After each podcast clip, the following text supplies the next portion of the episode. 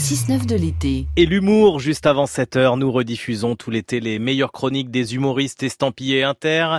Avec ce matin Charline Van Onacker, elle nous disait en octobre dernier que Netflix, oui, Netflix, avait désormais sa place dans la vie à deux et dans les soirées en amoureux.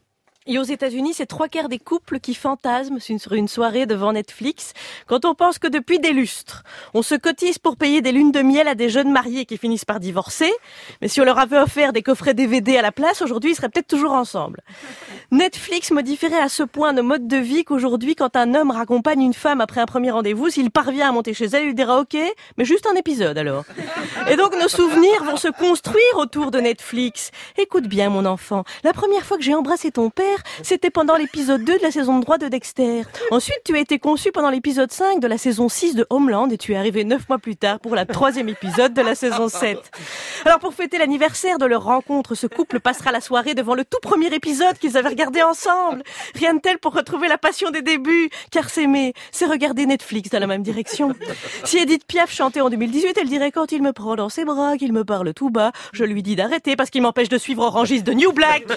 Tout est fait pour qu'on enchaîne les épisodes, donc on peut juste espérer que les couples profitent du générique pour se faire des câlins. Mais il existe un bouton pour qu'on puisse le sauter. Donc quant à Netflix, il y a vraiment plus que les génériques qui se font sauter. Hein.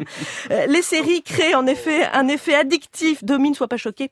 Euh, les séries créent un effet addictif pour enchaîner les épisodes comme Jean-Vincent Placé enchaîne les gin tonic. C'est l'équivalent du binge drinking. Binger, c'est l'action de s'enfiler toute la saison d'une série pendant un week-end. Bon, au 19e siècle, on bingeait tout mot passant. Hein. Alors avant, pour tester si on allait pouvoir habiter en couple sous le même toit, on pouvait prendre un chat ou un chien. Aujourd'hui, on prend un abonnement Netflix.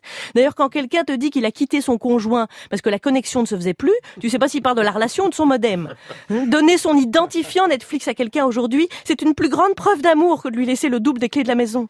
Pour piéger l'autre, on ne fouille plus l'historique des boîtes mail, mais celui de Netflix. C'est qui cette Cassandra? Ne me mens pas, je sais que tu l'as vue alors qu'elle n'apparaît que dans l'épisode 10. Hier soir, on s'est arrêté à l'épisode 6. Tu l'as regardé sans moi Reste la question la plus difficile en cas de rupture.